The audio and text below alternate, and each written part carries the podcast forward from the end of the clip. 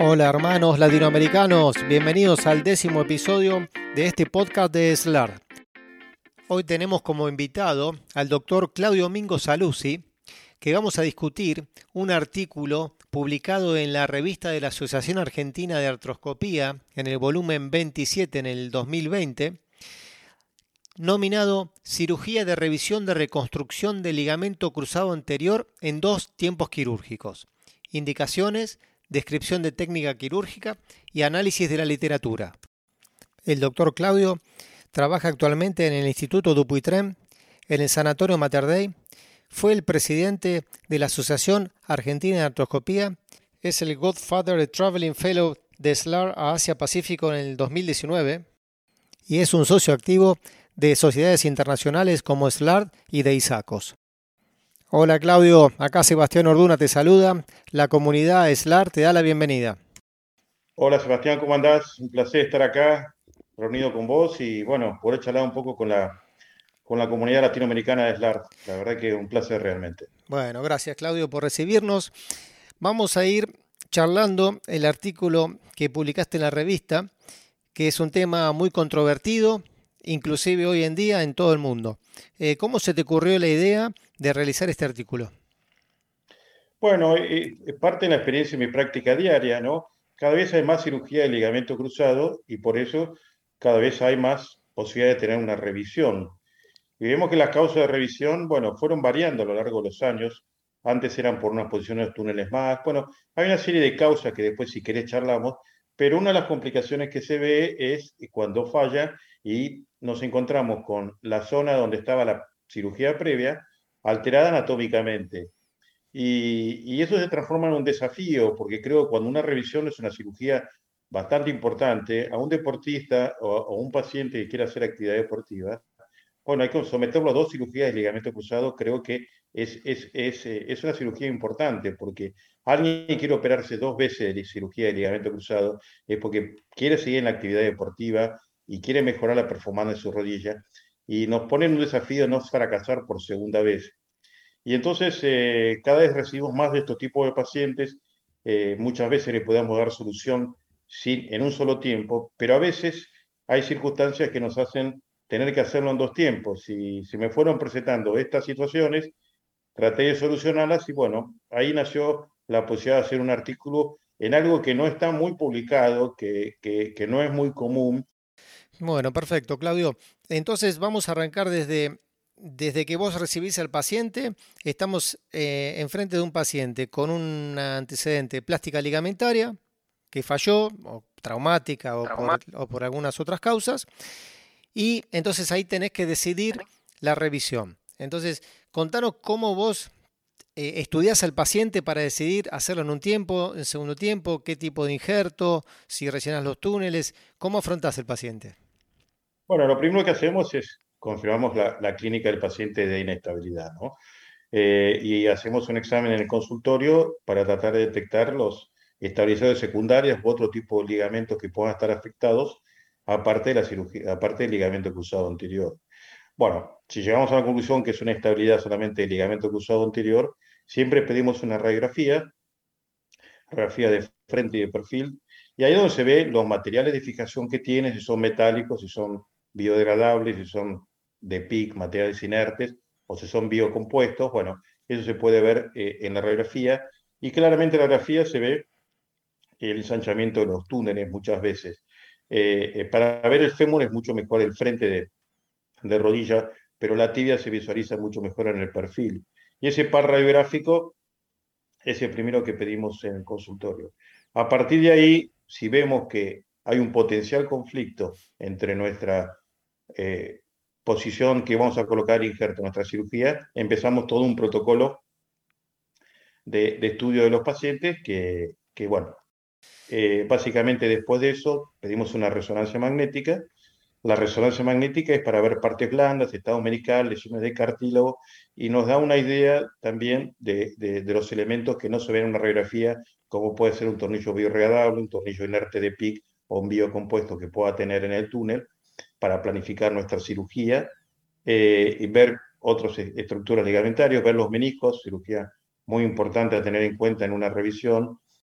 Y si vemos, pero el estudio de oro que usamos es la tomografía, porque el estudio de tomografía nos permite cuantificar bien, bien la lesión y no solo en la posición que está, en todos los planos, eh, frontal, sagital y axial, sino también una medición tomográfica que es la más exacta que lo que nos, nos, sirve. ¿no? Entonces, en orden de que vos pedís los estudios y para ir definiendo el tratamiento, arrancás con una radiografía que ya te va a dar una pauta si hay ensanchamiento o no de los túneles. Una resonancia, yo creo que siempre tendrías que pedir para, para ver, como decías vos, la condición de meniscos y la ruptura de ligamento. Y si hay sospechas, la tomografía computada. No siempre es necesaria una tomografía computada en revisiones. Sí, sí, yo pienso que, que eh, yo eh, en, en, este tipo de revisiones, eh, que yo pienso que puede haber un conflicto, las radiografías es el estudio básico. También no dejo de pedir otro tipo de radiografías como monopodálicas o posición de Rosenberg y demás para ver los ejes, a ver si hay que hacer algún gesto agregado a la plástica de ligamento como algún tratamiento biológico, una osteotomía y demás. Hoy en día se está estudiando mucho el tema del slope posterior de la tibia, que es uno de los factores predisponentes para la ruptura de la plástica ligamentaria. ¿Hoy eso lo tenés en cuenta? Sí, sí, por supuesto. Eh, también otra cosa que, hay que medir es el recurvatum, eh, eh, sobre todo en algunas mujeres, bastante difícil de solucionar, pero es un factor de riesgo importante porque en la posición de hiperextensión el ligamento cruzado está muy vulnerable en el intercórpiro. Son cosas que hay que tener en cuenta y estudiar. El slope, el recurvato en el perfil y la desviación en varo valgo en, la radiografía frontal. Ahora vamos directamente a la medición de los túneles. Eh, ¿Cuál es el, tamaño de corte que vos decidís eh, hacer dos tiempos o un tiempo en este tipo de revisiones? Bueno, eh, hay que ver la posición y el tamaño. Es una combinación de los dos, ¿no? Pero yo pienso, me, me fijo qué injerto voy a tener disponible y qué posibilidades voy a tener de rellenarlo. No hay un consenso claro, pero más o menos cuando uno se, llega, se acerca entre 13 y 15 milímetros de, un túnel, vos empezás a tener problemas eh, y tenés que ver cómo lo solucionás. Eh, no te puedo decir cuál es el patrón exacto los milímetros justos, porque tiene que ver mucho la posición también, ver la posición, si yo lo puedo esquivar o no, si puedo hacer mi túnel en otro lado un túnel muy agrandado, pero muy anterior, que me permita hacer un túnel nuevo a posterior, no me traería demasiados problemas. Hasta te diría que en esos pacientes ni toco el, los métodos de fijación, me voy a otra posición y, listo. Eh, pero en la medida que esa posición empieza a tener conflicto con mi nueva posición, la posibilidad de que se me agrande el túnel, que se me haga un caño de escopete y demás, ahí es donde empiezo a tomar decisiones. Yo te diría que cuando uno tiene un, túnel más o menos entre 13 y 14 milímetros, ya tenés que empezar a pensar porque puedes tener problemas, ¿no? No solo en la posición, sino en la fijación Claro, esa es una pregunta que te quiero hacer. Un túnel que no lo puedes hacer completo, el nuevo túnel, en buena posición, te queda un, caño de escopeta, pero vos haces una fijación cortical cuando previamente hubo una fijación interferencial. Eh, ¿Importa o no importa que esté el túnel abierto? No, yo creo que importa, pero creo que eh, una de las cosas que yo trato de discutir es la fijación cortical, aún en injertos de tendón hueso, tendón hueso, porque eh, aún rellenados los túneles, eh, después de eso, una fijación interferencial en un hueso recién llenado y compactado, yo no sé si tiene la misma, la misma rigidez que un hueso original. Entonces, eh, yo creo que es fundamental hacer una fijación cortical, que generalmente la fijación cortical no está comprometida con los túneles previos. Entonces ya aseguro una fijación cortical. Tampoco tengo ningún problema hacer una fijación combinada. Si me queda un caño escopeta o me queda grande, hacer una fijación cortical y hacer una fijación de refuerzo interferencial en el túnel. Y con eso, una fijación de apertura. Y con eso logro la mayor estabilidad mía del injerto, ¿no? Perfecto.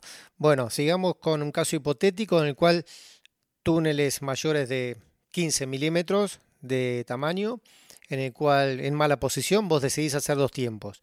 ¿Qué tipo de injerto utilizás? ¿Cómo es el procedimiento para rellenar esos túneles? Bueno, hay, varios tipos de injertos que puedo utilizar. Yo en el trabajo publiqué las ventajas y desventajas de cada injerto. Yo prefiero un injerto molido compactado bastante chico que los voy colocando, eh, utilizo 12 elementos, jeringas de plástico de 3 y de 5 milímetros que las decapito, o sea, queda eh, para atrás para empujar el injerto, pero adelante capitadas, o sea, me queda como un tubo de 3 o 5 milímetros, y utilizo set de injertos osteocondrales, que la zona receptora la lleno de injerto también y la uso para impactar. Entonces, eh, eh, esas dos, con esos dos voy rellenando los túneles y compactando lo más posible. La parte más desafiante es el fémur, vos tenés que buscar un ángulo de ataque para que llegar bien al fondo del túnel, tenés que manejar el agua para, y tenés que manejar un injerto bien compactado para que el lavado articular o el flujo de agua no te lo, no te lo saque del orificio. ¿no? Yo el injerto lo lavo, eh, eh, eh, ese injerto, al injerto molido compactado, que yo lo lavo por, por dos razones. Primero, porque lo desgraso y le, y le quito estimulación antigénica. Y segundo, que los lavo una solución de vancomicina.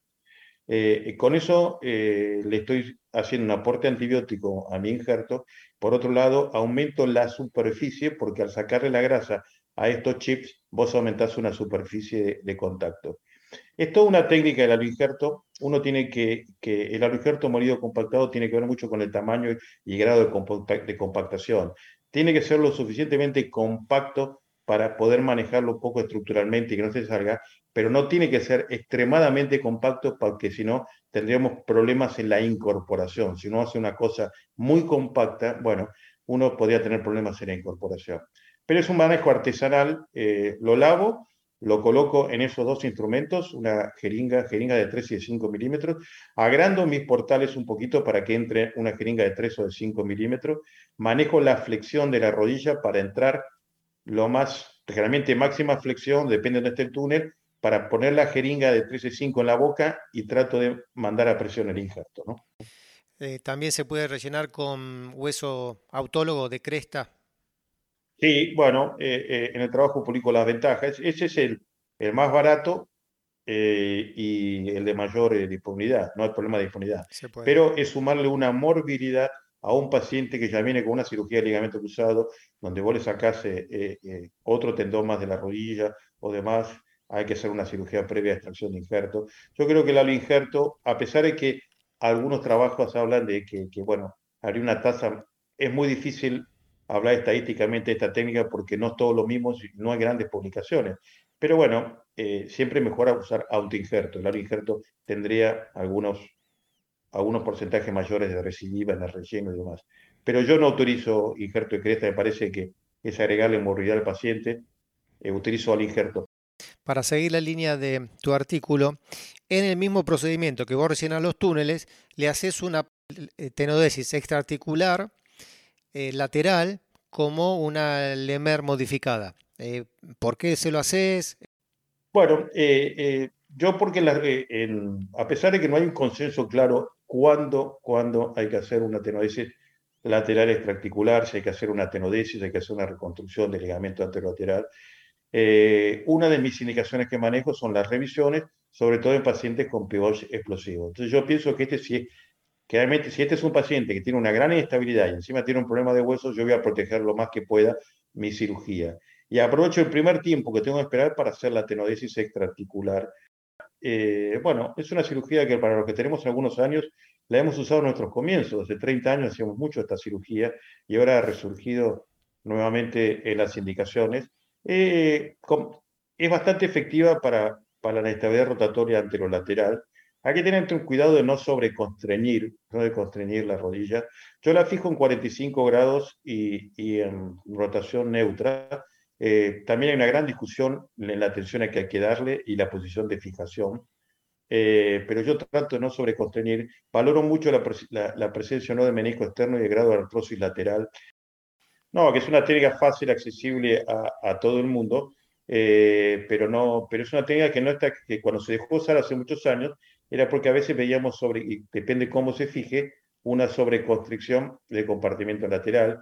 Y no queremos ver en los próximos años eh, pacientes que con este tipo de técnica y con artrosis de compartimiento lateral. Sobre todo si han tenido una cirugía meniscal externa previa. ¿no?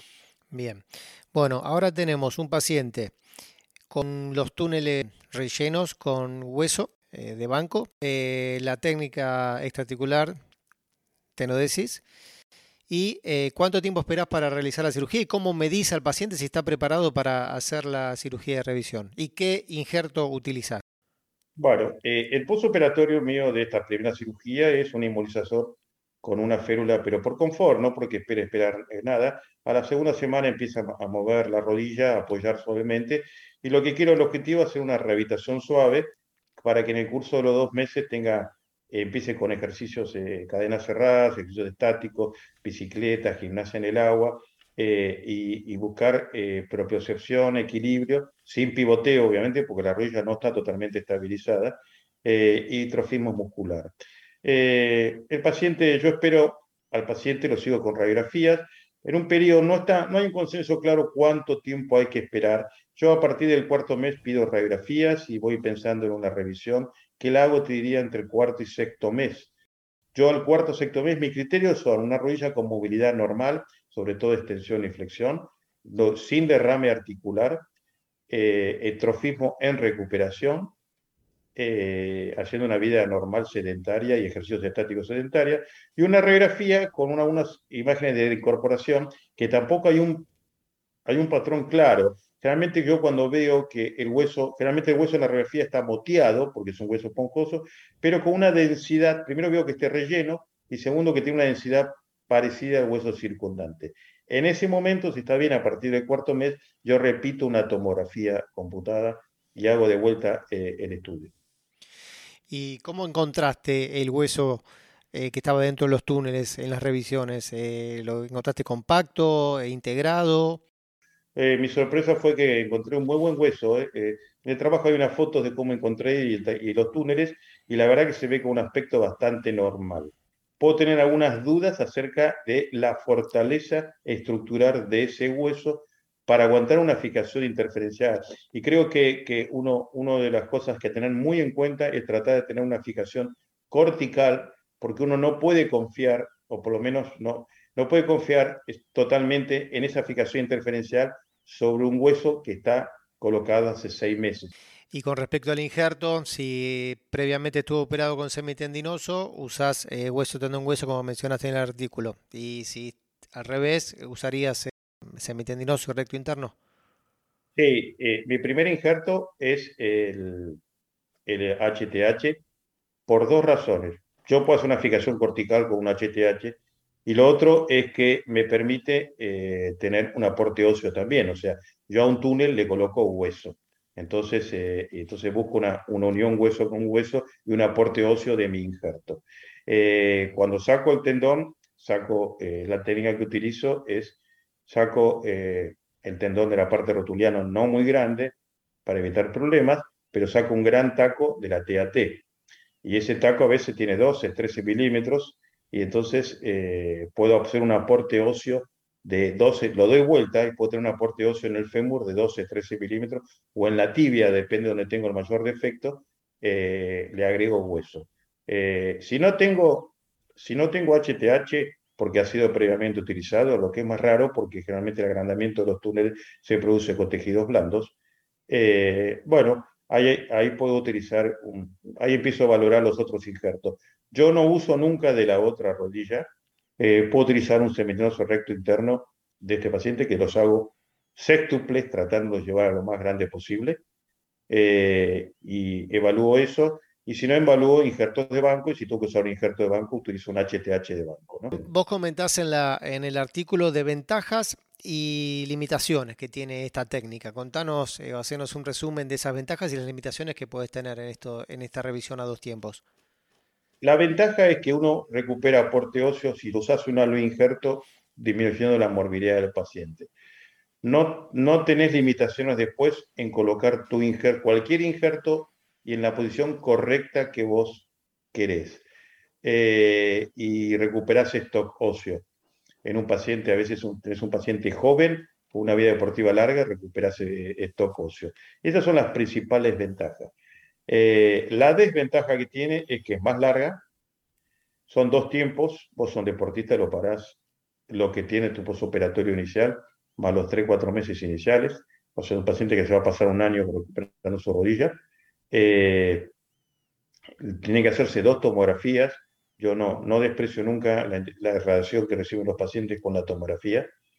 Eh, y bueno, eh, hay que cuidar mucho al paciente de la primera segura cirugía.